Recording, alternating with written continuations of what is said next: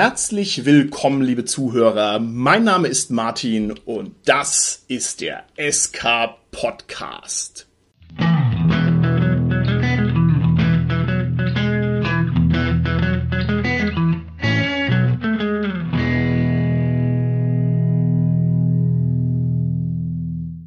Wir machen heute wieder eine Interviewfolge und das Thema unseres heutigen Interviews ist für mich ganz besonders interessant und zwar deshalb, weil es mir nicht nur einfach, sondern weil es mir sogar doppelt gegen den Strich geht. Der Hintergrund dafür ist, ich habe es in diversen Podcast-Folgen schon mal anklingen lassen, ich meinerseits bin ein Nicht-Sammler. Also der weiße Hirsch in der Rollenspielszene, weil ich wahrscheinlich der Einzige bin, der also jetzt nicht gezielt versucht, seine Sammlungen voll zu machen. Bin da eher ein bisschen äh, spitzfingerig und bin mir nicht so ganz sicher, ob ich so große Sammlungen haben möchte. Und derjenige, den wir heute interviewen, ist im Gegensatz zu mir jemand, der nicht nur sammelt und der nicht nur sehr ausführlich sammelt, sondern jemand, der vor allem Luxusausgaben im Rollenspiel sammelt. Und das finde ich ganz faszinierend. Und da werde ich heute mal auf den Zahn fühlen, was es damit auf sich hat, wie man sich das so vorstellen muss und ja, was das für kuriose Wolken schlägt. Bin also schon sehr gespannt darauf und deswegen begrüße ich heute bei uns ganz herzlich den Tobias. Hallo Tobias. Hallo Martin. Lieber Tobias, du bist ein Sammler von Rollenspiel-Luxusausgaben. Mhm. Bist du unermesslich reich? Schön wär's, sag ich mal.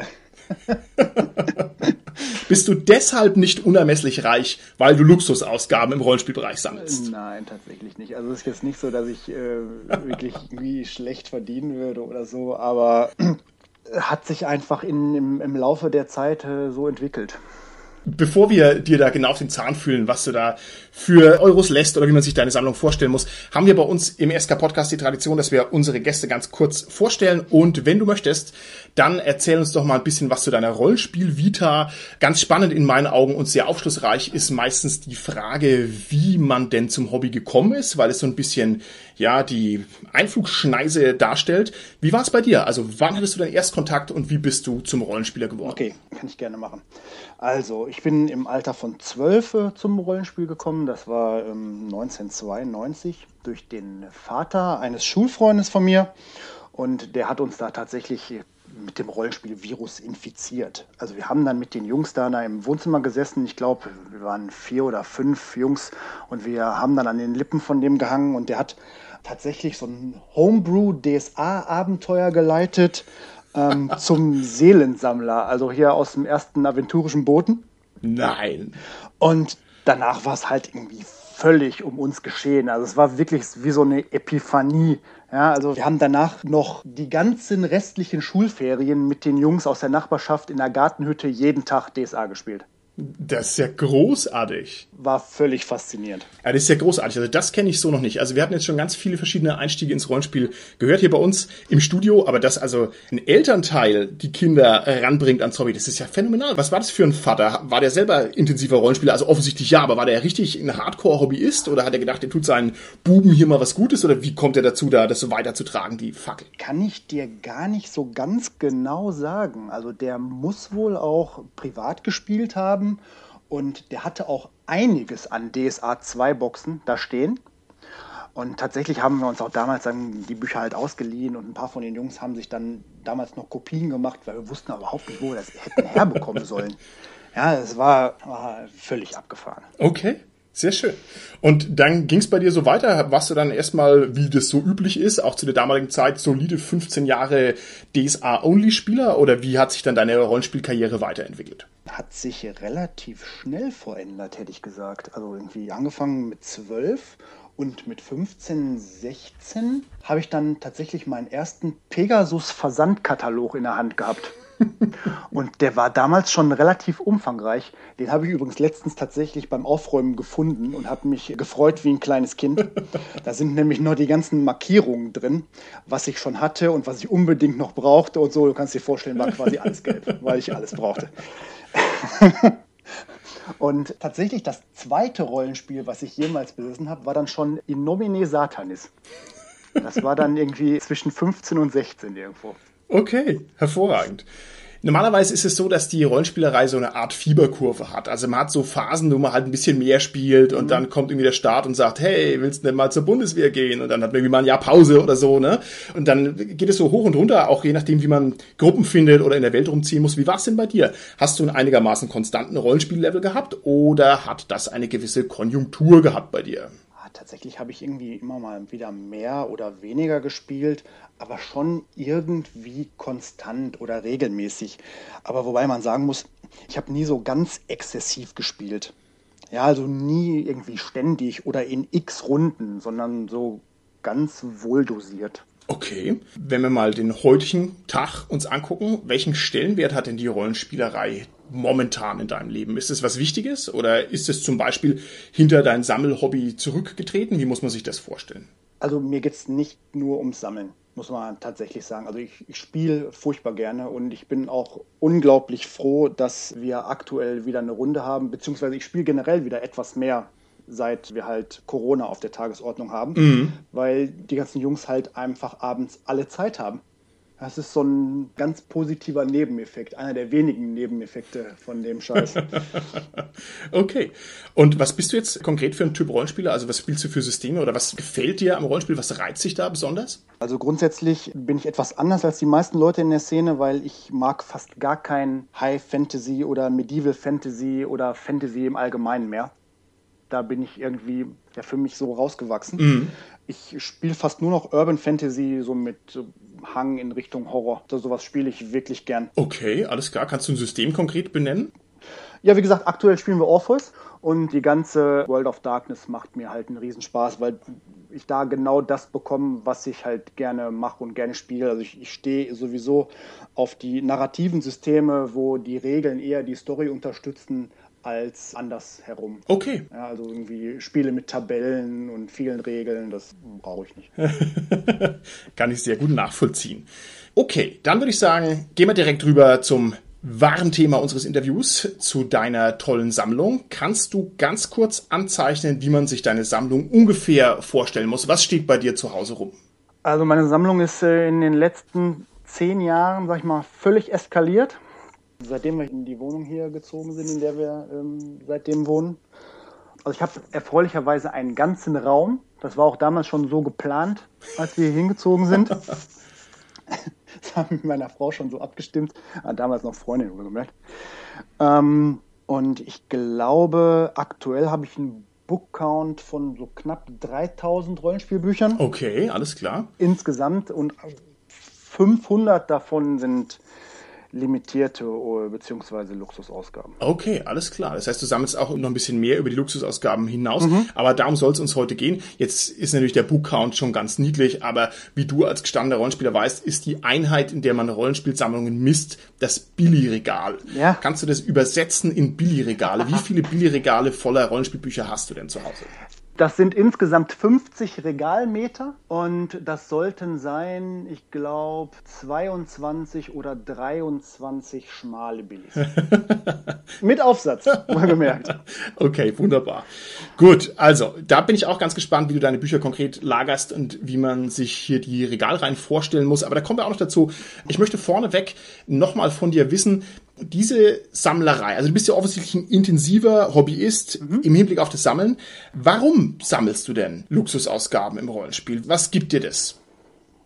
Boah, gute Frage. Ich glaube, mich macht das einfach glücklich. Also ich bin halt irgendwie sehr bibliophil und so eine geschlossene Wand voll mit Büchern, die so Tetris-mäßig da reingepuzzelt sind, hat für mich einfach so eine Art von Glamour. Macht mich glücklich. Okay. Ist es der Besitz, der dich glücklich macht, dass du also durchgehst und sagst, ah, ne, hier, ich kann richtig zusehen, wie meine Sammlung wächst? Oder ist es eher der Moment des Einkaufs, wo du sagst, okay, jetzt habe ich das hier geschnappt?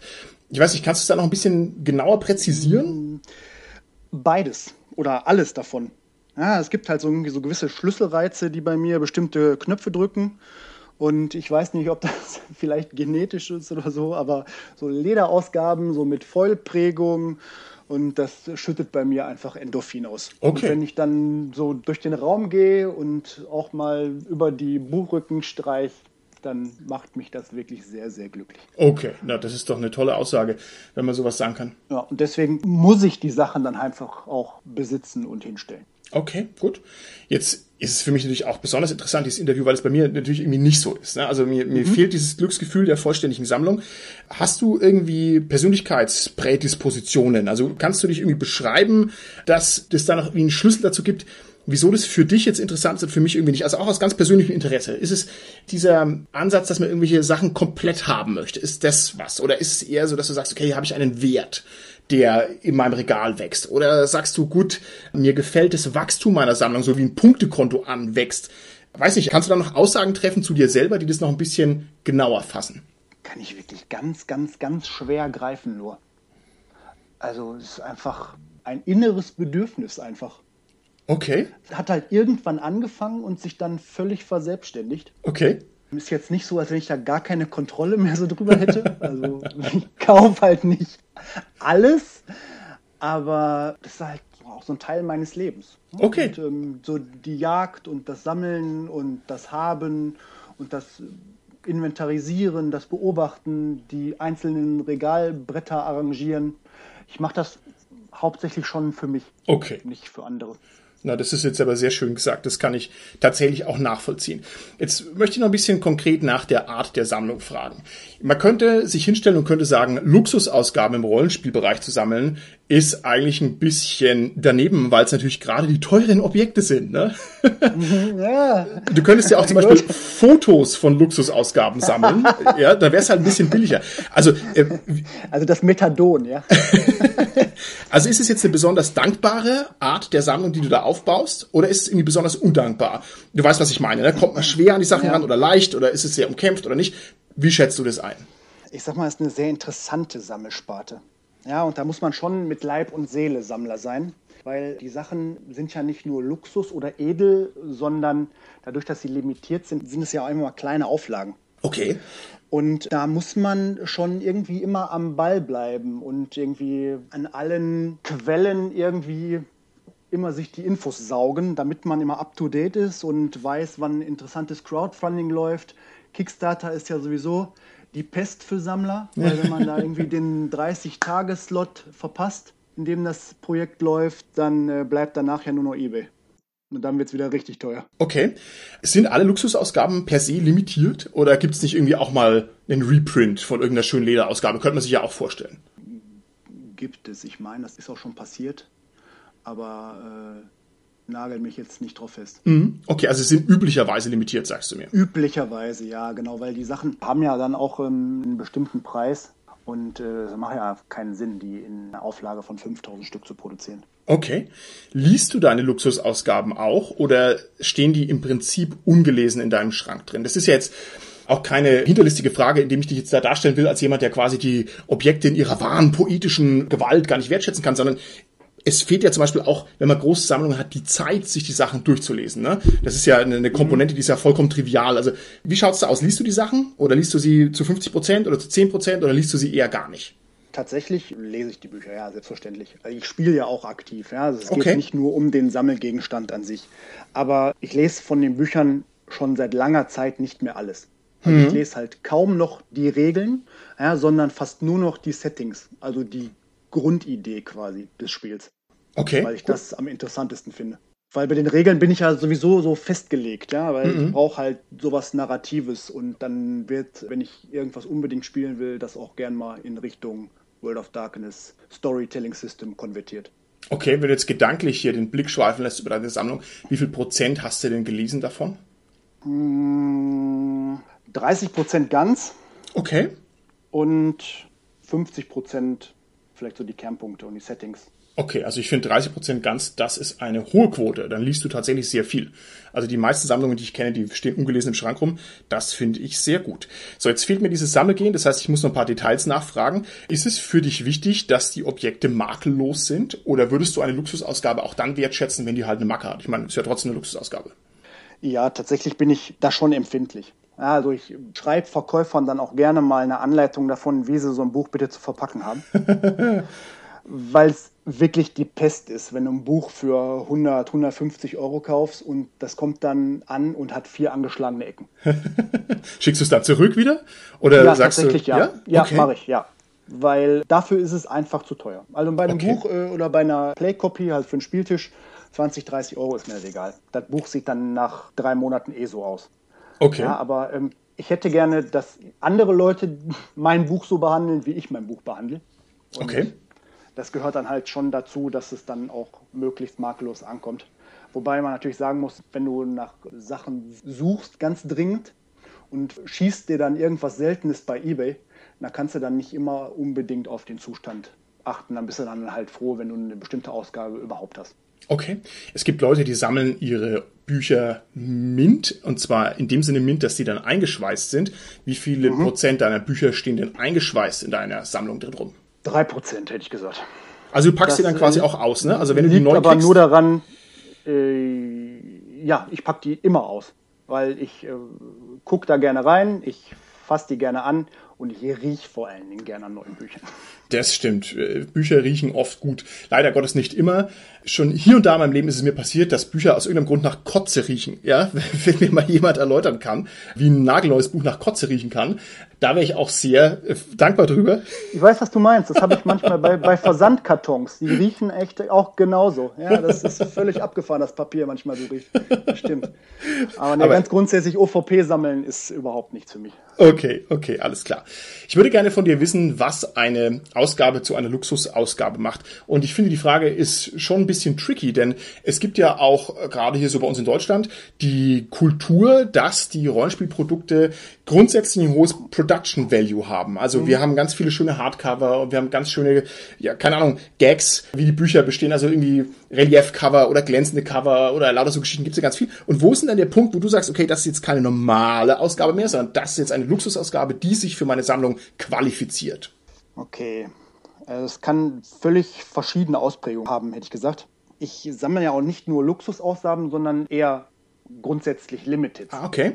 Und so Kleinstauflagen und so den ganzen Spaß und auch mal äh, Missprints und all so Sachen. Also alles, was so sehr limitiert ist, finde ich interessant. Also sind die Luxusausgaben dann natürlich denke ich, auch eine große Teilmenge. Und tja, wann ist eine Luxusausgabe eine Luxusausgabe? Ganz grundsätzlich der Standard hätte ich gesagt, wenn sie in ähm, Leder oder Kunstleder gebunden ist und eine Foil-Prägung hat. Okay. Das ist für mich erstmal so ein grundsätzlicher Ansatz.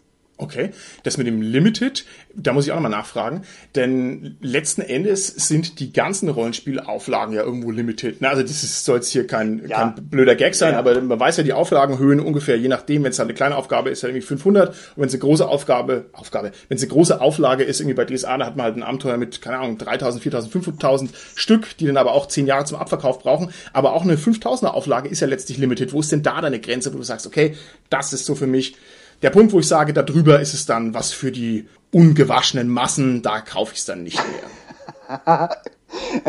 ich hätte gesagt, ähm, ja, so 500 Stück ist tatsächlich, geht noch als Limited durch. Okay, okay. Genau, aber klar. deswegen sind ja die ganzen Lamentations of the Flame Princess Sachen so interessant. Ne?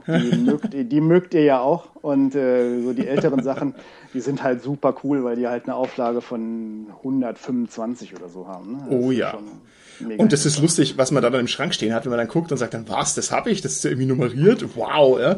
Also kann ich auch empfehlen. Lamentations lohnt sich für den Sammler auf alle Fälle ein interessantes Zeug und ein großartiges Rollenspiel, muss man auch noch dazu sagen. Ja, hat mich hart angefixt. Habe ich ähm, tatsächlich letztens komplett gemacht. Habe ich jetzt den vollständigen Satz der, der Printprodukte. Großartig, sehr schön. Okay, ich würde gerne von dir wissen, was du denn für schöne Einzelstücke in deiner Sammlung drin hast. Also, wenn ich jetzt deine Sammlung besitzen würde, was wären denn meine allergrößten und tollsten Schätze? Wie lange hast du denn Zeit? Oh, wow, das war eine sehr gute Antwort. Beliebig, ja. Ja. Äh, der Holger muss die Folge schneiden, nicht ich. Das heißt, wir haben sechs Stunden Zeit. Hau alles raus. Ja, hallo, der Holger hier. Ich melde mich hier aus unserem Tonstudio nur ganz kurz mit der Anmerkung, dass die Folge natürlich keine sechs Stunden lang ist.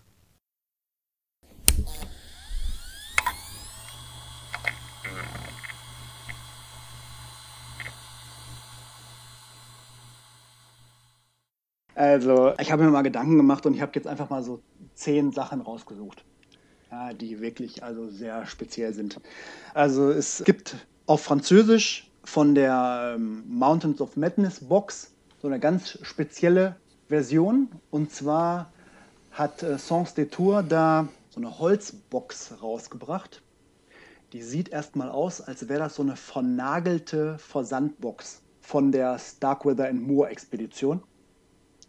Und den Deckel kann man aber oben so zur Seite schieben. Und ähm, da ist dann quasi diese Version drin mit allem Pipapo. Sehr war, cool. War irgendwann vorzubestellen auf deren Seite. Da gibt es auch, glaube ich, nur 100 Stück von, war auch in, innerhalb von einer Stunde ausverkauft. Okay, wow. Das ist äh, ziemlich cool. Was gibt es noch alles? Ich stehe total auf diese Contributor Editions. Also grundsätzlich limitierte Auflagen, die man so im Geschäft nicht kaufen kann. Ja, die halt nur an Mitarbeiter, Freunde, Presse, wie auch immer vergeben werden. Und da habe ich tatsächlich von Legend of the Five Rings, von der 15th Anniversary Edition, gibt es eine Version, da ist so ein Emperor-Symbol drauf. Okay. Sieht ansonsten aus genau wie die anderen Limiteds, nur da haben sie tatsächlich eine Version richtig in Foil mit einem anderen Symbol gemacht. Da habe ich auch lange nachgesucht. Habe ich dann irgendwie die Atlas Games, ich glaube Atlas Games oder nee, AEG, ähm, abgeklappert und habe dann irgendwann einen gefunden, der bereit war zu verkaufen. Okay. Ich glaube, das ist mein allerliebstes Stück von Call of Cthulhu von der 20th Anniversary Edition. Gab es ganz viele verschiedene Limiteds tatsächlich. Sechs an der Zahl. Also das Buch sieht fast gleich aus. Nur der Foildruck auf dem Cover hat eine andere Farbe und innen drin haben die so ein besonderes Vorsatzblatt. Und die haben eine Version gemacht speziell für den GenCon 2002 und äh, davon gibt es 20 Stück regulär. Okay. Und ich habe aber quasi die 21. Uh, das ist ja sehr schön. Ja, eigentlich sind die durchnummeriert und äh, in meinem steht auf Lateinisch vorne drin, alle Gerüchte sind wahr. Statt einer Nummer. Oh, schön. das, das halt, ist ja Das halt hervorragend. richtig fett. Das ist halt wirklich so ein, so ein Unikat quasi. Da muss ich hier mal zwischen reinfragen. Ja. Und zwar, ich bin ja großer Fan und Freund von Dungeon Crawl Classics und Mhm. der John Goodman ist ein alter Fuchs und der weiß ganz genau, was die Sammler wollen. Das heißt, der bringt alle seine Sachen in verschiedenen Auflagen mit verschiedenen Vollcovern in verschiedenen Farben. Das Mhm. Grundregelwerk, keine Ahnung, mit tausend verschiedenen Varianten. Jetzt muss ich dich fragen, sammelst du das auch? Weil die Sachen sind so mega, mega cool. Aber das ist natürlich genau jemand, der da die Angel auslegt für die Sammler und wenn du da einmal anbeißt, dann bist du halt arm. Ich habe ein paar DCC-Sachen, ja, tatsächlich. aber ähm, du hast völlig recht, das total eskaliert. Mit, also insbesondere mit dem Grundregelwerk. Ich glaube, das gibt es bestimmt aktuell in 16 oder 17 verschiedenen Ja, Versionen. ja. Das ist Und völlig, die sind alle so ist Völlig geil. krank, ja, ja, die sind geil, aber es ist völlig krank. Ja, aber das ist auch das, wo also mein Mauszeiger immer ganz lange hovert Ja, über ja. dem Buy-Button, wo ich sage, "Ugh, du hast es zwar schon, aber das ist so schön und du willst es halt in Silberglanz nochmal haben mit einem Totenkopf vorne drauf. Yay! Aber bisher konnte ich mich also noch, konnte ich mich noch zusammenreißen. Ja, aber ich habe tatsächlich die Gold Edition, diese DCC Gold Edition, die habe ich halt auf Englisch. Und irgendwann habe ich mal bei einem portugiesischen Crowdfunding mitgemacht, die das finanziert haben. Und ich habe das quasi nochmal in Portugiesisch. Großartig. Noch ein schönes Stück meiner Sammlung ist die Symbarum, Tannelorn und Blutschwerter Edition. Ui, was da ist hat das? Äh, Prometheus tatsächlich für die Community damals ein Gewinnspiel gemacht und hat eine Tannelorn-Version, die ist weiß mit blauer Schrift und eine Blutschwerter-Version, die ist auch weiß mit roter Foil-Schrift äh, gemacht. Und davon gibt es jeweils nur drei Stück. Wow. Und äh, eine ist verlost worden, jeweils in dem einen Forum. Eine habe ich bekommen von beiden und eine ist jeweils noch bei Prometheus. Das ist ja mega cool. Möchte nicht wissen, was das für ein Aufwand ist, hier so eine Mini-Auflage rauszuhauen. Sehr schön. Okay, noch ein schönes Objekt von dir. Was hast du noch? Äh, noch ein schönes Objekt. Ähm, ich habe einen vollständigen Satz von Crafted Collectibles Lieber Cantiones Büchern. Weiß nicht, Was? sagt ihr Crafted Collectibles, sagt ihr das noch? Moment, Moment, Moment, da muss ich in meiner Erinnerung grübeln. Ich weiß, dass die mal ein Riesengewese gemacht haben mit dem Liber Canciones, und zwar zu Recht, weil es auch ein großartiges Buch ist. Und zwar gab's da mal so Lederausgaben mit irgendwie Eisenbeschlägen und so weiter. Meinst du die vielleicht? Weil die war natürlich das Desiderat. Also da ist mir ja gar nicht rangekommen. Hast du das? Nee. Ja, genau. Wow. Ähm, tatsächlich gab es die von FanPro, ja, zwei Ja. verschiedene. Und dann gab es noch drei von Crafted Collectibles. Und der hat die ja damals in schlicht, edel und super Deluxe gemacht. Ja, ich. ja. Und äh, habe ich lange nachgesucht und ich glaube seit einem Jahr oder so habe ich da einen kompletten Satz. Okay. War auch, ist auch ins Geld gegangen. Also hands down. Ich habe natürlich damals gedacht, äh, wir brauchten so einen Quatsch, ja. Und bin aber danach, habe ich mir ich, bin ich rumgeschlichen und habe mir hintergebissen und gedacht, okay, das ist ja das Coolste, was es gibt. Diese wunderschönen Zauberbücher. Also wenn du da alles hast, top. Das ist voll cool. Du hast vorhin gesagt, dass du portugiesische Sachen besitzt. Meine Frage, die da anschließen muss, sammelst du denn auch ausländische Limited Editions oder konzentrierst du dich auf den deutschen Markt? Nee, tatsächlich ähm, habe ich das Spektrum da irgendwann erweitert, weil ich irgendwann an einem Punkt äh, angekommen bin, wo so ein Sättigungspunkt erreicht war bei den deutschen und den englischen Sachen. Und dann bin ich auch in Richtung ausländische Luxusvarianten übergeschwenkt. Weißt du, kannst doch nicht einen Sättigungspunkt erreichen bei englischen Limited Editions. Das geht doch gar nicht. Da gibt es doch so viel Kram.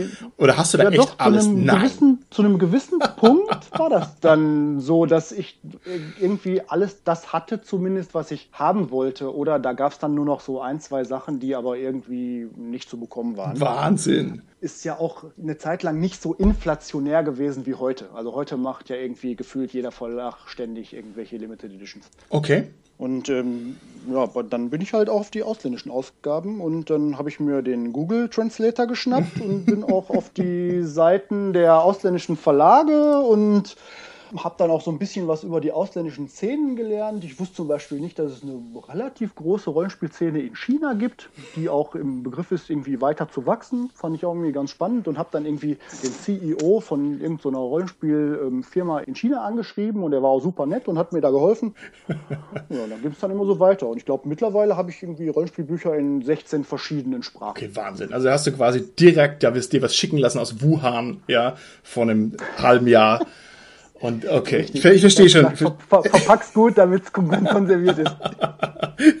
Okay, wunderbar. Nee, das ist ja mega cool. Also das ist ja dann ein Ausgriff auf die weite Welt. Das habe ich gar nicht so gewusst jetzt hier im Vorfeld des Interviews, dass du das machst. Ich würde schon hier erschrecken, wenn ich mir überlege, ich müsste ja mich mit jemandem unterhalten, der halt irgendwie tschechische Produkte rausbringt, wo du halt kein Wort verstehst, noch nicht mal die komischen Haken und, und Ösen der Buchstaben auf der Tastatur richtig hinbringst. Also das ist ja dann wirklich eine tolle Sache, wenn du dich da engagierst.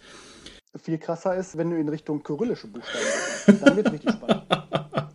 Okay, nicht schlecht, nicht schlecht. Da musst du vielleicht mal ein paar Fotos uns noch liefern, zusätzlich zu dem Interview, damit wir mal sehen können, wie das denn überhaupt aussieht. So ein chinesisches Rollenspielbuch.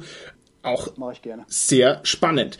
Wie viel Aufwand betreibst du für deine Sammlung? Also, wie muss ich mir so eine Woche im Leben eines Sammlers von Limited Editions vorstellen? Haust du da jeden Tag zehn Minuten rein, weil du deine E-Mails checkst? Oder bist du jeden Tag vier Stunden auf der Jagd? Oder was für einen Aufwand betreibst du einfach generell für diese Sammlung?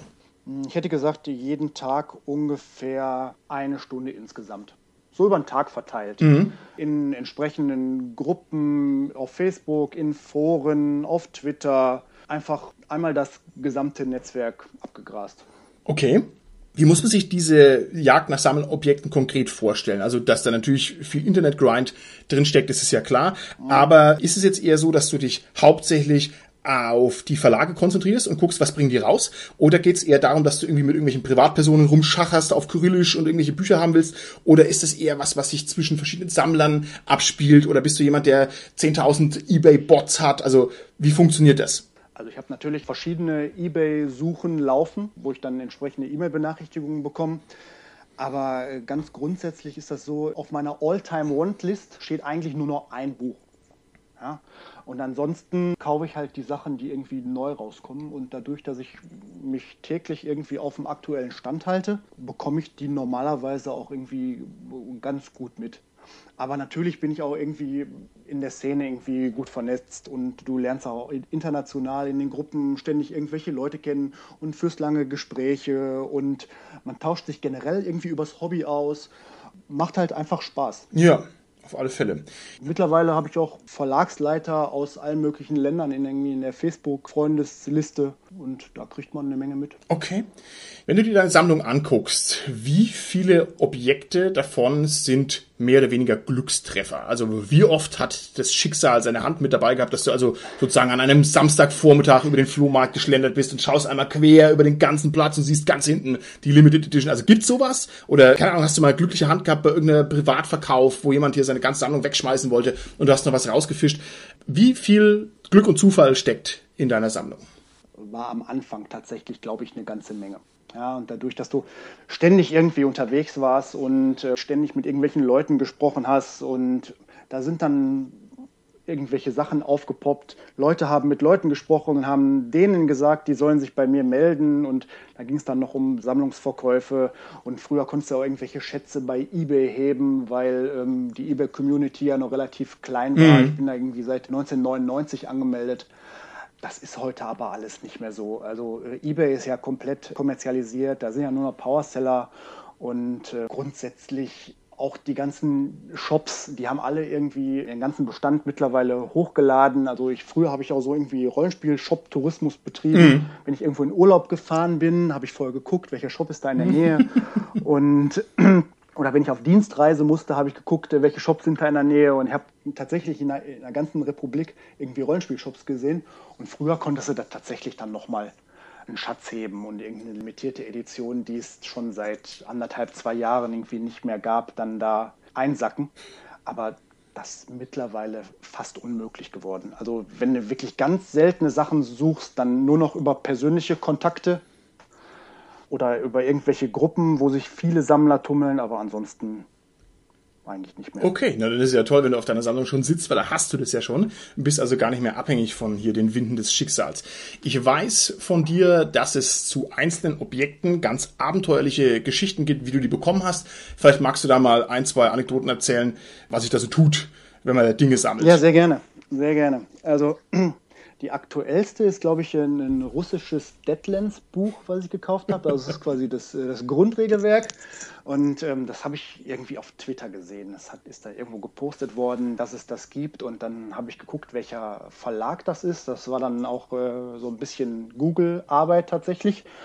Und habe die dann gefunden, habe die auf Facebook angeschrieben, auf Englisch und die haben dann ganz nett geantwortet. Normalerweise ist es auch immer so, dass wenn du irgendeinen ausländischen Verlag als Sammler anschreibst, die sind immer total begeistert, dass du dich überhaupt für die interessierst. ja, und sind dann total hilfsbereit. Das ist echt super. Und das ist so ein Digest-Size-Buch und das ist in echtes Leder gebunden und auf der Rückseite ist tatsächlich die Nummer eingeprägt davon. Das ist Nummer 3 von 13. Das ist also auch so eine Kleinstauflage. Aber das Coolste daran ist, dass die Lesebändchen von dem Buch halt auch aus dickem Leder sind. Und ganz unten hängt an dem einen eine echte Patrone dran, die ist halt durchgebohrt, also keine Munition mehr drin. Und ähm, an dem anderen Lesebändchen hängt eine Pfeilspitze, so eine echte Pfeilspitze. Und dann ähm, haben die das eingepackt und haben mir das geschickt und ich war schon guter Dinge und dann kam das und kam das nicht. Und ich habe denen geschrieben und habe gesagt, was denn los? Und die sagen, ja, so ein bisschen blöd gelaufen. Das ist im russischen Zoll hängen geblieben und die haben das einkassiert, weil da halt eben diese echte Patrone unten dran hängt. Ich so, ja, das ist doch nicht euer Ernst. Das kann doch jetzt nicht an der Patrone liegen, dass du mir das Buch nicht schicken darfst. Und dann ist was total Cooles passiert. Dann haben die gesagt, das ist überhaupt kein Problem wir sind hier in St. Petersburg und wir fahren eben über die Grenze nach Estland rüber und dann schicke ich dir das von da.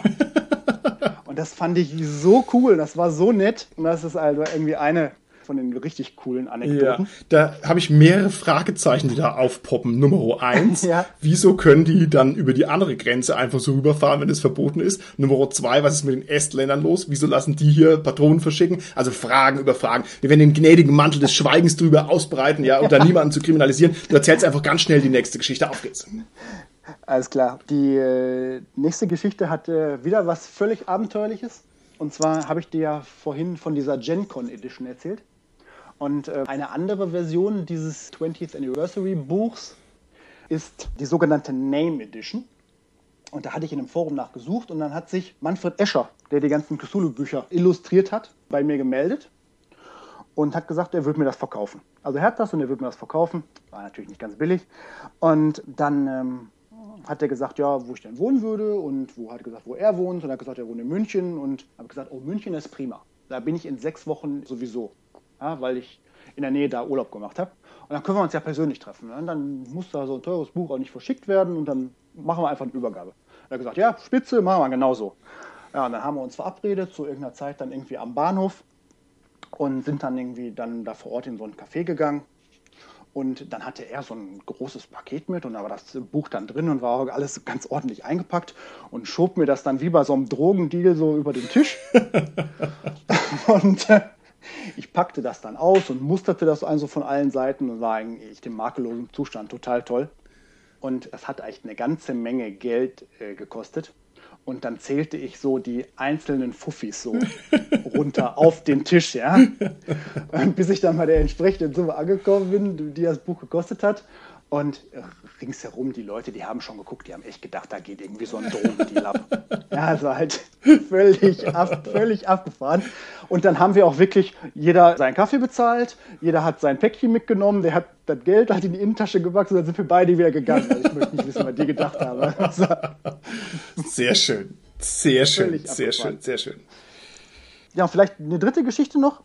Sehr gerne. Es gibt von den ähm, Wegebüchern von DSA rote limitierte Bücher.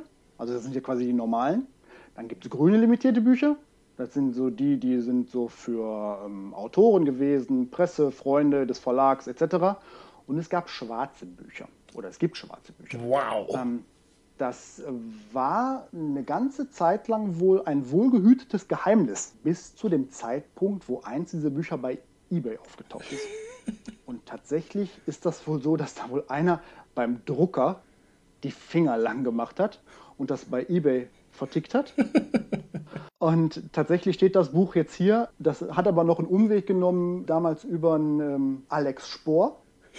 Ja, nämlich seine Schwester hat ihm das damals bei eBay gekauft, die wollte ihm das zum Geburtstag schenken. Die hat aber gedacht, sie würde ihm ein rotes Buch kaufen. Das hat man auf dem Bild in der Auktion leider nicht so gut gesehen.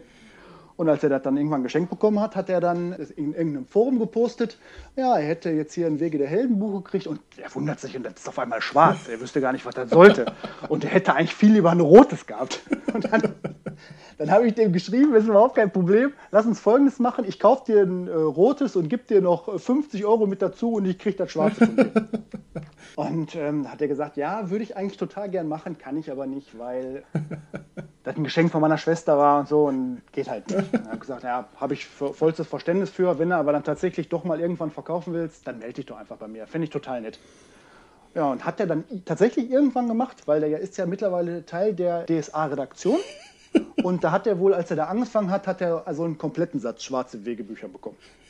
Und so ist das Buch dann halt dann bei mir gelandet. Okay, die Geschichte ist so dermaßen schräg, die ist eigentlich echt unglaubwürdig. Ja, also jedes Element ist unglaubwürdig. Also, dass jemand genau lange so Finger macht, genau so das ist ausgerechnet die Schwester vom Alex besorgt, dass der das öffentlich postet, ist unglaubwürdig.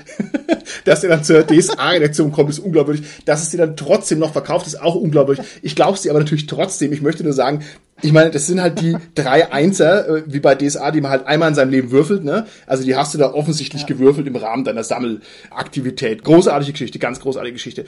Und liebe Hörer draußen im SK Podcast Land, wenn ihr jetzt zuhört, es gibt nur eine Möglichkeit, wie man diese dreifach Eins des Sammelns ein bisschen, ja, günstig anschieben kann, dass die sich quasi zeigt, und zwar indem man einfach alles kauft, was auf Ebay ist. Ja, jedes Rollenspielprodukt. Und irgendwann ist vielleicht mal hier so ein Vielfarb äh, dabei. Und dazu muss man auch noch sagen, ich wusste, dass es diese schwarzen Bände gibt. Ich wusste auch schon vorher, es war ein bisschen so ein sagenumwobener Mythos.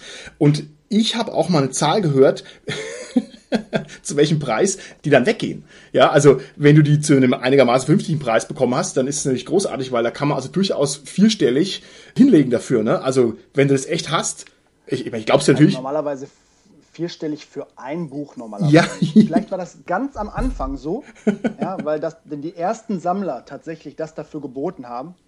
Aber also der Preis für so ein Set, ja, ja, ja. Für, für, die, für die vier Bücher, hätte ich gesagt, liegt im Moment so zwischen 1200 und 1500 Euro. Ja, ja, ja, ja. Okay, also großartige Sachen. Ich habe sogar noch höhere Preise gehört, aber du bist da der Experte, insofern äh, hast du da wahrscheinlich recht. Okay, dann würde ich gerne noch Folgendes von dir wissen. Also wenn ich jetzt hier wie Alice im Wunderland hier durch dein Sammelzimmer durchtänzle, wie ja. sieht es denn konkret aus? Also wie sind deine Bücher gelagert? Sind die in Vitrinen oder hast du die, ja, du hast ja was von Tetris erzählt am Anfang des Interviews, sind die eher so, hm? Punktgenau reingedrückt in den Schrank. Sag mal ein bisschen was dazu, wie die aufbewahrt werden, beziehungsweise natürlich, wie die auch ausgestellt werden, sodass man die dann auch ja, auf sich wirken lassen kann. Also ganz grundsätzlich, mein Zimmer besteht ausschließlich aus schmalen Billigregalen, weil er einfach ein super Preis-Leistungs-Verhältnis ist und äh, durch die Aufsätze halt super erweiterbar ist. Und das Beste ist, die biegen sich nicht, die schmalen Billis. Ja, du darfst nicht den Fehler machen, breite Billis zu kaufen und die dann mit Büchern voll zu machen, weil dann hast du keinen Spaß dran. Spätestens nach drei Monaten biegen die sich. Okay, das finde ich jetzt echt fies, weil jetzt, wo du es gesagt hast, gucke ich hier rüber zu meinen breiten Billies und die biegen sich halt echt. Wow, wow. Sorry.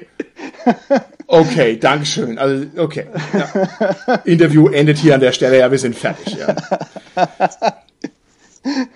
Also, wie gesagt, ich habe einen kompletten Raum, also eine ganze Bibliothek und da ist halt tatsächlich jeder Quadratzentimeter irgendwie effizient genutzt. Also wirklich rundrum stehen außen ähm, schmale Billis.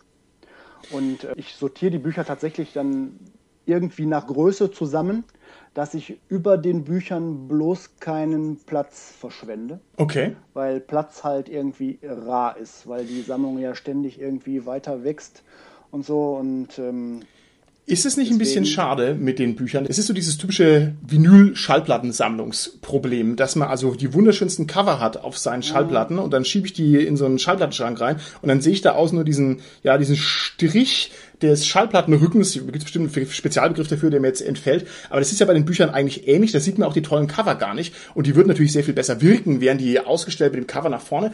Das belastet dich nicht. Oder hast du irgendwie Einzelexponate, die du dann in der Vitrine stehen hast? Oder wie muss man sich das vorstellen? Nee, tatsächlich habe ich keine Vitrine, aber ich habe so ein paar offene Regalfächer quasi. Mhm.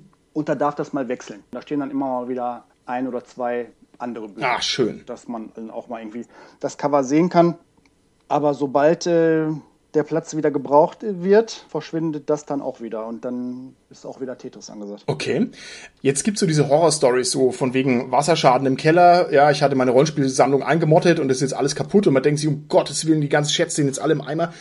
Hm, was hast du denn für Sicherheitsvorkehrungen, dass deine Sammlung sich möglichst gut erhält? Ich weiß, ich kenne mich nicht aus, aber da geht es ja auch um Raumluft und um Licht und so weiter. Oder gehst du da immer mit der Fluppe im Mund rein und sagst, hier, pfeif drauf. Riecht's halt nach Tabak, scheißegal. Nein, nein, tatsächlich sind die Rollos meistens unten und oder der Vorhang vorgezogen. Und äh, ich habe den Raum ähm, jetzt letztens irgendwann mal äh, gewechselt. Der Raum ist von der zweiten in die erste Etage umgezogen. Und äh, oben hatte ich also UV-Licht abweisende Jalousien noch. Mhm. Brauche ich hier unten nicht mehr, weil ich jetzt hier echte Rollos habe. Okay. Aber tatsächlich, ja, die Tür ist auch immer zu, ne? also die Kinder können da nicht rein und ähm, da ist auch keine Wasserleitung irgendwie in der Nähe und äh, richtig empfindliche Bücher sind in diesen RPG-Size-Comic-Hüllen. Mm. Die sind so säurefrei. Ne? Also, okay. Und ähm, ganz besondere Ausgaben werden manchmal auch tatsächlich nur irgendwie mit Baumwollhandschuhen angefasst. Echt cool. Das ja, es gibt so ein paar, so, gibt so tatsächlich so ein paar Cover, die sind halt mega empfindlich, weil die aus so einem besonderen Material irgendwie sind, das so, was sich so ein bisschen wie Alcantara oder so anfühlt. Okay. Und da ist das dann leider so, da muss man dann vorsichtig sein. Alles klar. Gut, sehr interessant. Dann schalte ich jetzt mal hier noch zwei Gänge hoch und werde jetzt mal versuchen, möglichst abstrakt und tiefenphilosophisch über diese Sammlung nachzudenken. Und die erste Frage, die ich da stellen muss, muss natürlich sein, die wichtigste mhm. Frage von allen Fragen. Was sagt denn eigentlich deine Gemahlin zu deiner Rollenspielsammlung? Findet ihr das gut oder nicht? Da habe ich wirklich richtig, richtig Glück gehabt. weil meine Frau das nicht nur toleriert, sondern sogar unterstützt. Nein. Ja, weil meine Frau hat da großes Verständnis für, weil meine Frau selber Bücher sammelt. Die sammelt nämlich Bibeln. Und äh, wenn zwei Bibliophile sich da gefunden haben, dann ist das deutlich leichter zu rechtfertigen. Also hast du noch mehrere Bibliothekszimmer bei euch in der Wohnung? Äh, tatsächlich ist die Sammlung von meiner Frau nicht so völlig ausgeufert. Also die hat zwei so große Billigs mit Aufsatz entsprechend voll. Ja. Hatte aber tatsächlich auch äh, eine Bibel irgendwie von 1692 drin liegen. Wow. Das ist schon ziemlich cool. Also die steht dann auch so auf die alten bzw. Luxusausgaben. Die stehen aber tatsächlich mit in meinem Raum. Okay, okay. Also 1692 ist ja großartig. Der hat ja bestimmt noch einen Durchschuss und Blutflecken vom 30-jährigen Krieg. Der ist ja dann noch gar nicht so lange her. Also das ist ja phänomenal. Okay, cool. Das ist nämlich sehr günstig. Ich würde gerne von dir wissen, Hältst du deine Sammlung letzten Endes für renommierfähig? Also ist es was, womit man sagen kann, hier, das ist so eine Art Statusobjekt, die ist vorzeigbar. Und die Frage geht natürlich zum einen in die Richtung, die wir vorhin schon hatten, dass Bücher generell so ein bisschen schwierig vorzuzeigen sind, weil sie natürlich ihre Cover nicht präsentieren. Und zum zweiten ist natürlich so, dass also Rollenspielbücher doppelt leiden nochmal darunter, dass sie halt so ein schräges Nischending sind. Also die Bibel deiner Frau, da bin ich mir sicher, das ist auf alle Fälle renommierfähig, die kann man herzeigen, da weiß jeder, wow, eine Bibel und hier eine alte Bibel ist was Tolles. Aber wer kennt denn überhaupt Rollenspiel und wer kennt denn überhaupt die Tiefen und die Dimensionen hier der einzelnen Ausgaben. Also ich finde, da muss man schon sehr feinen Geschmack haben, um das wertschätzen zu können. Wie schätzt du das ein? Wäre meine erste Frage. Und zweitens, wie zeigst du denn Leuten deine Sammlung, die jetzt keine voll mega Ober-Rollenspiel-Honkos sind, wie ich? Also ich würde es ja sofort verstehen, aber es gibt auch Leute, die es nicht verstehen. Wie präsentierst du das denn? Wo willst du denn genau hin mit der Frage? Also meine Sammlung ist halt schon vorzeigbar. Ne? Das Zimmer ist immer ordentlich, ja. aufgeräumt etc. Aber prinzipiell mache ich das ja eigentlich für mich selber. Okay. Habe ich ja am Anfang irgendwie schon mal gesagt. Ja. In der Mitte steht irgendwie ein gemütlicher Sessel und dann sitze ich da manchmal einfach nur mittendrin und lasse so den Blick durch den Raum schweifen. Ja. ja grundsätzlich klar, präsentiere ich meine Sammlung halt dann, dann auch gerne. Aber eher um zu zeigen, was es in dem Sammelbereich so alles gibt. Also Leuten die sich irgendwie im Rollenspielbereich ja. zumindest so ein bisschen zu Hause fühlen. Aber ich mache das dann nicht wegen Fishing for Compliments. Ja, ja. Also ich mache das schon irgendwie eher für mich. Darum geht es auch gar nicht. Das würde ich dir auch gar nicht unterstellen wollen. Es geht eben nur darum, dass es halt so ein Nischenprojekt ist, sag ich mal. Mhm. Auf der anderen Seite ist ja praktisch jede andere Sammlung auch ein Nischenprojekt. Ne? Also ja. das, das, ist ja immer was für Leute, die also dann speziellen Geschmack haben. Und gut, nee, dann verstehe ich das schon. Dann ist es also eigentlich eher eine Sammlung, die man halt Rollenspielern zeigt, ja, die das auch ein bisschen zu schätzen wissen und die auch verstehen. Genau, da das ist halt, was ich auch tatsächlich schon gemacht habe, ist, wenn ich Leute dann irgendwie kennenlernen und dann irgendwie Leute irgendwie mal ähm, Bilder von meiner Sammlung irgendwie im Netz sehen und die dann fragen. Und wenn man sich dann irgendwie länger mal gut unterhalten hat, habe ich auch schon angeboten, komm vorbei, kannst du dir gerne angucken. Mhm. Ich mache dann so kleine geführte Touren. Oh, cool. Und da sind dann immer alle total fasziniert, was es da tatsächlich alles gibt, weil die, gerade die Sachen, die hier so stehen, das ist ja dann die Nische der Nische. Mhm. Ne? Das ist dann. Ihr seid übrigens gerne eingeladen. Oh ja, ne? aber sehr, ihr mal vorbei sehr gerne. Wollt. Irgendwie mit Carsten hatte ich sowieso mal vor. Nee, auf alle Fälle. Also das muss ich mir auf alle Fälle angucken. Das machen wir sehr gerne, wenn es sich irgendwie ergibt. Ich bleibe mal weiter hier bei meinen abstrakten Fragen. Die Sammlungen neigen grundsätzlich dazu, dass sie wachsen. Ja, es wird also selten weniger und es wird äh, meistens mehr. Gibt's für dich mhm. ein zu viel, was deine Sammlung angeht? oder nicht? Klares Nein. okay. Nee, gibt nicht zu viel. Also solange neue Rollenspiele veröffentlicht werden, gibt es kein zu viel. Punkt. Okay. Und wenn du jetzt noch einen zweiten Raum angefüllt hättest mit Büchern, würdest du sozusagen auch umziehen, um den dritten Raum noch beginnen zu können? Ich darf jetzt nichts Falsches sagen, vielleicht hört meine Freundin. Tatsächlich äh, habe ich aus Spaß mal irgendwann gesagt, dass wir ja mal ähm, die Wohnung, die hier nebenan noch ist, äh, noch kaufen könnten und wir könnten dann da eine Nerd-Wohnung draus machen und äh, ich nehme dann hier den Raum mit und gehe einfach dann darüber und mache dann die ganze Wohnung voll. Ist nicht auf so richtig viel Gegenliebe gestoßen. Du machst es genau richtig. Das muss man langfristig vorbereiten und immer so ein bisschen anfüttern. Das läuft schon. Okay, prima. Nächste Frage. Gibt's für deine Sammlung auch den Punkt, wo die Sachen zu teuer sind? Also du hast jetzt irgendwie eine Limited Edition, du willst sie unbedingt haben und der Preis ja geht halt von 500 auf 1000 auf 2000. Was weiß ich, wie hoch der Preis geht. Die können ja theoretisch unendlich hochgehen, mhm. die Preise. Gibt's für dich einen Punkt, wo du sagst, nee, sorry, das ist es mir nicht wert? Ja, absolut. Okay. Gibt es, insbesondere in den ganzen Kickstartern. Also das teilweise völlig geistesgestört, was die für Preise aufrufen für die Sachen. Also es hat ja mit irgendwie normalen Vertriebspreisen irgendwie gar nichts mehr zu tun. Ja, wenn du überlegst, also eine normale Limited Edition fängt an bei 60 Euro bis 120 Euro oder so, je nachdem wie dick oder wie aufwendig. Und im Kickstarter rufen die dann irgendwie für so eine besondere Edition, bloß weil es da nur irgendwie nur 10 Stück von gibt, 1000 Euro auf oder so. Mm. Und ganz bescheuert war dann irgendwie in der siebten Auflage von äh, Call of Cthulhu in dem Kickstarter, da gab es die sogenannte Temple Edition. Mm. Also es waren zwei Bücher wohlgemerkt, aber die haben dann angefangen bei zweieinhalbtausend Dollar. Mm. Und da habe ich dann abgewogen. Yeah. Also nee, das, da hört der Spaß dann irgendwie auf. Wobei dieses eine Buch auf der All-Time-Want-List, da könnten wir dann nochmal über die zweieinhalbtausend Dollar sprechen. Meine nächste Frage schlägt ein bisschen in die gleiche Kerbe. Lieferst du dich mit deiner Sammelleidenschaft eigentlich nicht auf eine sehr ungute Weise den Verlagen aus, die ja, wie du es jetzt hier schon angezeichnet hast, letztlich diktieren können, was sie für einen Preis verlangen und die ja letztlich auch völlig frei sind darin, was sie limitieren und wie viele Objekte sie da raushauen und die letztlich in meinen Augen auch ein bisschen die Möglichkeit haben zu cheaten. Also ich will da gar nichts unterstellen, aber ich bin ja ein sinisterer Typ. Und wenn ich sagen würde, ich habe hier eine Limited Edition von 100 Büchern, also erstmal müsste ich mich schon sehr zusammenreißen, dass ich nicht 102 drucke. Ja, und jetzt sagen wir mal, ich würde also die moralische Höhe haben, dass ich tatsächlich nur 100 rausdrucke, da würde ich doch auf alle Fälle fünf Stück bei mir unter mein Bett legen, ja, die ich halt behalte. Ist es für dich nicht ein Problem, dass du dich da sozusagen so angreifbar machst für so Leute wie mich? Angreifbar würde ich jetzt nicht sagen. Also ich würde auch nicht sagen, dass ich mich da irgendwie ausliefere. Also ich habe mich schon so weit im Griff, dass ich einfach nicht alles kaufe mhm. und mich auch mal ganz bewusst gegen ein Buch entscheide. Okay.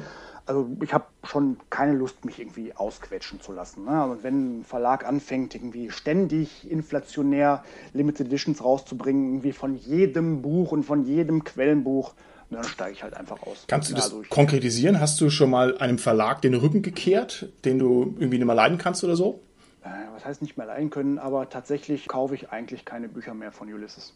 Okay, also Ulysses ausgerechnet den Rücken zu kehren, das ist natürlich schon auf seine Weise ein Statement und ich bin mir auch sicher, das ist dir nicht leicht gefallen, aber du hast da bestimmt auch deine guten Gründe dafür. Wie schaut's denn aus? Kann es sein, dass du irgendwann mal dem Rollenspiel-Hobby entwächst? Was ist denn, wenn du in zehn Jahren sagst, nee, meine Leidenschaft ist jetzt die Hochseefischerei, was machst du da mit deiner Sammlung oder ist das abwegig? Nee, halte ich für ziemlich abwegig. Also ich bin jetzt ja wirklich seit 25 Jahren so aktiv dabei. Und ich kann mir ehrlich gesagt nicht ändern, dass sich da die Leidenschaft so ändert. Und ich sag dir was, da hast du halt vollkommen recht. Ne? Dieses blöde Rollenspiel-Hobby ist halt einfach ein Hobby. Das ist nicht wie jedes andere Hobby, sondern es ist das beste Hobby, Mann. Und deswegen sammelst ja. du auch genau die richtigen Sachen. Das Hobby wächst mit einem mit. Das hat mir der Hartmann von Visa in die Hand gesagt. Das kann jeder nachhören. Der hat gesagt, das Rollenspiel-Hobby ist ein Hobby, das begleitet einen länger als so manche Ehe, ja, länger als der eigene Beruf. Mhm. Und ich glaube, da hat halt vollkommen recht, unser weiser Guru. Also ich glaube, da brauchst du dich nicht davor fürchten, aber hätte er sein können, dass du vielleicht da offen bist in diese Richtung gedanklich. Aber wenn nicht, dann glaube ich dir das und da hast du auch wahrscheinlich recht. Letzte Frage noch. Und das ist eine Frage, die ist ein bisschen gemein, aber ich hätte sie dir trotzdem gerne gestellt. Und zwar, wie ist es denn mit deiner Sammlung? Wo siehst du denn persönlich deine Sammlung in zehn Jahren? Wo siehst du sie in 25 Jahren? Und jetzt die ganz fiese Frage. Wo siehst du denn die Sammlung in, ja, 50, 60 Jahren? Also in ganz, ganz ferner Zukunft. Was denkst du denn, was passiert mit deinen Büchern in diesen großen zeitlichen Distanzen? Also tatsächlich werde ich in zehn Jahren wohl die Wohnung gekauft haben müssen nebenan. ich muss meine Frau davon noch überzeugen. Ja. Außerdem habe ich tatsächlich die Hoffnung, dass ich meine Kinder für das Hobby begeistern kann. Ah, okay. Und bei meinem Sohn habe ich da schon so ein bisschen angefangen. Der ist jetzt fünf und der hat äh, seine erste Runde so nicht Schurke schon mit Papa gespielt. Ja. Und war äh, schwer begeistert und hat ähm, die Tyrannosaurus X gekauft danach und so. Das war völlig toll. Ja. Und auch für mich, für mich total toll, weil seine Augen halt gestrahlt haben. Ja. Und das war so ein bisschen wie bei mir früher. Ja. Und ähm, in 25 Jahren, ja, da hoffe ich tatsächlich, dass ich dann vielleicht mit ihm mal gemeinsam sammeln kann. Okay, das schön. würde mich total freuen, wenn ich ihn damit vielleicht so ein bisschen anstecken kann. ja, und in 50 Jahren, ähm, wenn ich dann noch leben sollte, vielleicht bin ich dann noch fit, ähm, habe ich meine Sammlung vielleicht dann schon an meine Kinder übergeben und ähm, wenn ich noch einigermaßen fit bin, dann würde ich mich freuen, wenn ich auf Basis der Sammlung dann mit meinen Enkelkindern spielen könnte. Okay, das ist natürlich toll. Das ist natürlich eine ganz schöne Perspektive. Dann drücke ich die Daumen, dass das klappt. Das ist in meinen Augen auch ein legitimer Wunsch, dass man das so macht. Und ich hoffe, das klappt auch. Ich bin ein bisschen skeptisch, wenn ich ganz ehrlich bin. Und zwar, wenn ich meinen eigenen alten Herren angucke, der hat natürlich auch Sachen gesammelt. Der hatte zum Beispiel irgendwie mal alle Karl-May-Romane, die waren ja damals auch hier für die Nerds quasi, was, was man halt gehabt hat. Der hatte also auch mhm. irgendwie alle 100 Bände im Schrank. Und es ging tatsächlich so weit, dass ich da also auch einen Großteil gelesen habe, weil er gesagt hat, hier lies mal, das ist gut. Und dann habe ich es auch ganz, ganz gerne gelesen. Die sind ja für so ein bestimmtes Lebensalter, sind ja ganz dankbar. Ich bin jetzt natürlich nicht zu so einem unglaublichen hier Old Shatterhand und Winnetou-Fan geworden. Also weil es halt ein bisschen aus der Zeit gefallen ist, ne? Weil es geschmacklich nicht so hundertprozentig hinhaut, weil sich also mehrere Möglichkeiten ergeben haben, wie man über das reine Lesen hinaus ein Nerd sein kann, die also cooler sind. Also ich bin sehr gespannt. Wir werden natürlich in 50 Jahren hier zurückblicken und werden uns diese Interviewfolge nochmal anhören in unseren Holodecks, ja. Oder wenn wir nur noch Gehirne sind, die in so Gläsern irgendwo rumstehen, ne? Oder wenn unsere Ameisenherrscher, die dann die Erde erobert haben von fremden Planeten, uns die Freiräume dann noch lassen, dann werden wir gucken, ob das stimmt. Also ich bin sehr gespannt. Vielleicht sind wir zusammen im gleichen äh, Altenheim und haben äh, regelmäßige Rollenspiele. wir werden in einem Discord-Altersheim sein. Man wird also dieses Glas mit unserem Gehirn drin vor dem PC anschließen und wir werden also über Discord dann auf alle Fälle vernetzt sein. Dann gucken wir nochmal, was da draus geworden ist. Okay, gut, dann habe ich jetzt noch einen letzten Themenblock, den ich mit dir kurz anreißen möchte. Und zwar hast du ja sicherlich den einen oder anderen Euro gelassen für deine wunderschöne Sammlung, aber du hast bestimmt auch den einen oder anderen Euro verdient. Und zwar, weil ich glaube, dass du als jemand, der sich da eine Stunde am Tag damit beschäftigt, einfach ein unglaublich gutes Preisgefühl dafür hast. Und da wärst du ja doof, wenn du nicht auch mal zwei Limited Edition kaufen würdest und dann mal eine abstoßen würdest. Ich würde gerne von dir wissen, ob du da auch mit einem kaufmännischen Blick auf diese Limited Editions drauf guckst und was du uns da so erzählen kannst hier aus dem Nähkästchen. Also ob da ein bisschen was geht oder nicht, sag mal einfach was dazu. Also echte Einkünfte erziele ich damit nicht. Ja, also, aber ich mache genau das, was du gesagt hast. Also ich kaufe halt manchmal einfach zwei Ausgaben, wenn ich weiß, ah, da wird sich der Wert positiv entwickeln, einfach aus der Erfahrung der Vergangenheit. Mhm. Oder ich kaufe schon mal tatsächlich größere Sammlungen, pick mir dann die Sachen daraus, die ich gerne hätte und verkaufe den Rest wieder, einfach aufgrund der Tatsache, dass ich dann versuche, da irgendwie bei einer schwarzen Null zu landen. Mhm. Ja, dadurch habe ich dann auch irgendwie Teile meiner Sammlung tatsächlich auch irgendwie umsonst bekommen. Ja. Aber ist jetzt nicht so, dass ich es da total drauf anlegen würde. Jetzt sagst du, du kannst ein bisschen abschätzen, welche Limited Editions im Preis mhm. steigen werden. Kannst du da ein paar Geheimnisse deiner Sammlerzunft offenbaren? Also welche Sachen steigen denn im Wert? Was sich regelmäßig total krank entwickelt, sind die DSA-Sachen und die deutschen Cthulhu-Sachen. Halt immer noch. Mhm. Ja, also ich hätte irgendwann mal gedacht, das würde sich so ein bisschen ausschleifen, weil die Leute das irgendwann verstehen, dass sie die Sachen kaufen müssen, wenn die rauskommen. Mhm. Aber dem scheint tatsächlich nicht so zu sein. Also auch quer durch alle Editionen kannst du teilweise ja mit den Sachen Geld verdienen. Ja. Die Frage ist immer, wieso kauft man dann nicht eigentlich zehn Stück und spekuliert quasi im großen Maßstab? Also ich habe ja auch schon den einen oder anderen Spekulationserfolg erzielt und im Nachhinein gedacht, ja gut, du wusstest doch, dass dieses Ding irgendwann mal wahnsinnig viel wert ist. Wieso hast du nicht zehn Stück gekauft? Ja, warum machen wir das nicht, äh, lieber Tobias? Sind wir zu gutherzig oder sind wir zu doof? Also ich bin wahrscheinlich einfach nur zu doof. Wie ist es denn? Darf man deiner Meinung nach mit Rollenspielobjekten spekulieren oder ist das verwerflich? Na klar, darf man das. Also ich bin ja irgendwie schon irgendwie auch Ökonom und das regelt halt der Markt. Also dieses ganze Gezetere, wenn irgendjemand halt zu hohen Preisen irgendein Buch in irgendeiner Gruppe anbietet, kann ich ehrlich gesagt nicht nachvollziehen, weil theoretisch jeder die Chance gehabt hätte, das zu kaufen, als es rausgekommen mhm. ist. Es kann ja auch jeder aktiv die Entscheidung treffen, dieses Buch nicht zu kaufen mhm. oder sich nur das PDF zu kaufen. Das ist ja nicht so, als wenn es nicht von den meisten Sachen PDFs geben würde, die halt günstig zu bekommen sind. Ja, und wer dann unbedingt das Buch als Sammelobjekt haben muss, der muss dann nun mal leider in die Tasche greifen. Ja, ja. Okay, wenn jetzt jemand zu dir kommt und sagt, hey, pass auf, ich weiß, du hast hier dieses Buch und mir fehlt es noch für meine Sammlung. Oder der sagt, ich muss es unbedingt spielen oder sowas. Und der legt dir das glaubwürdig dar, dass er also jetzt hier eine Lücke in seiner Sammlung hat, also der hat also einen echten ehrlichen Bedarf daran und will ich jetzt irgendwie nicht abziehen.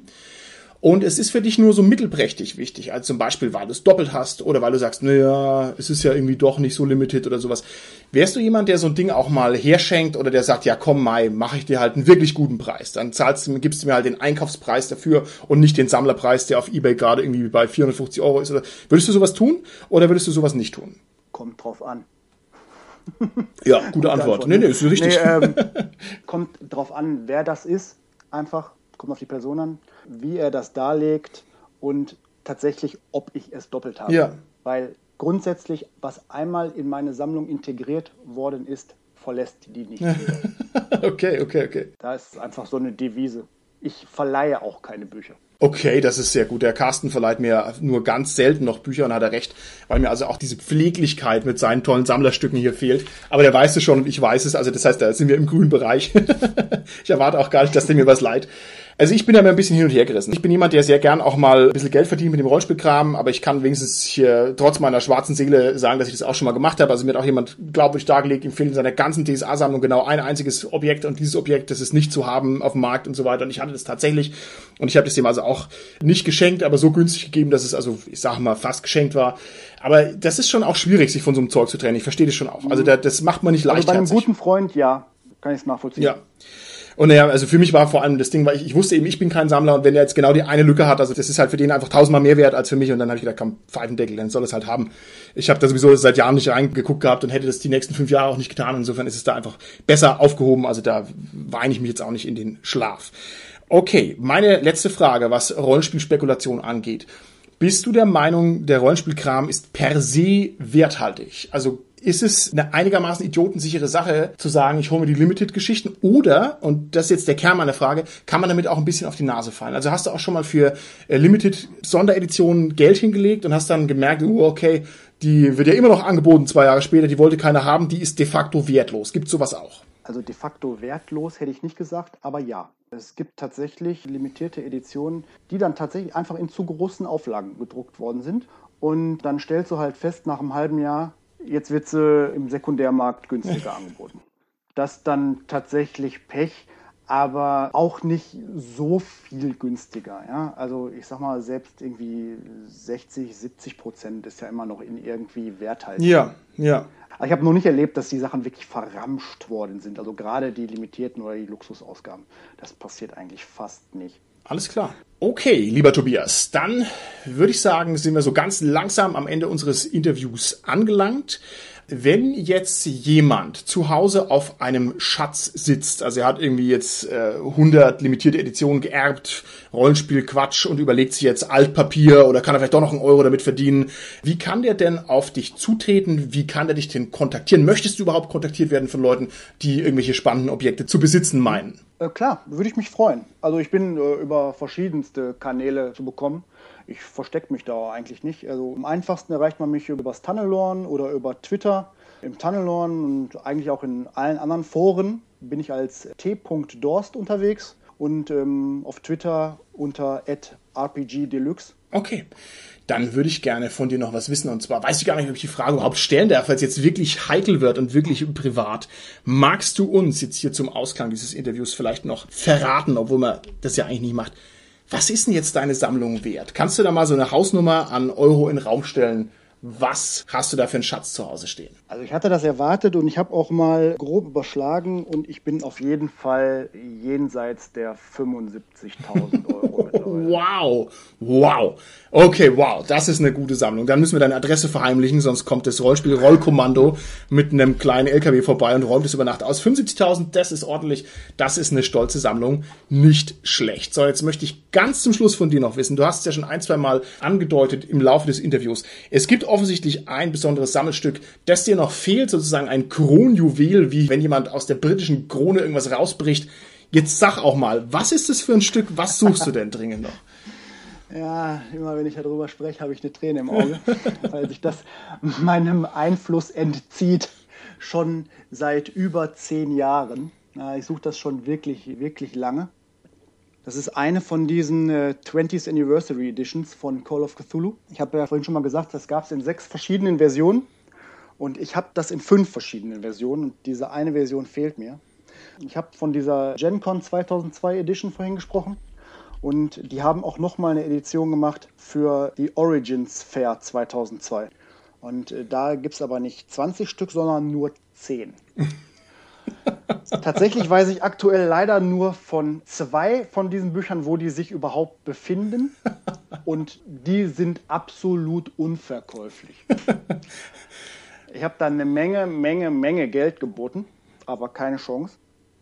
Und wenn irgendjemand weiß, wo dieses Buch zu bekommen ist oder jemanden kennt, der das verkaufen möchte, dann würde ich mich sehr, sehr erkenntlich zeigen. oder wenn jemand einen Assassinen kennt, ja, der das vielleicht auf ja. andere Art und Weise besorgen könnte. Okay, aber so, also den gedanklichen Weg wollen wir jetzt nicht weitergehen. Lieber Tobias, ich muss mich bei dir ganz herzlich bedanken für das schöne Interview. Das hat mir also die Augen auch deutlich geöffnet, was diese Sammlerei angeht. Ja, also finde ich ganz toll, dass du dir da so viel Mühe gibst. Vielen Dank auch, dass du uns da Rede und Antwort stehst. Und wenn wir irgendeine Möglichkeit finden, wie wir deine Sammlung ein bisschen präsentieren können, dann machen wir das sehr gerne. Das heißt, wer dann noch weitere Interessen daran hat, der kann mal bei uns unter die Folge gucken in die Linksammlung. Vielleicht können wir dann noch ein, zwei, drei Fotos verlinken oder uns fällt irgendwie ein anderer Gag ein, dass wir das ein bisschen präsentieren können. Also von meiner Seite aus ganz mhm. herzlichen Dank für dieses Interview. Ja, auch vielen Dank von meiner Seite. Danke, dass ich hier sein durfte.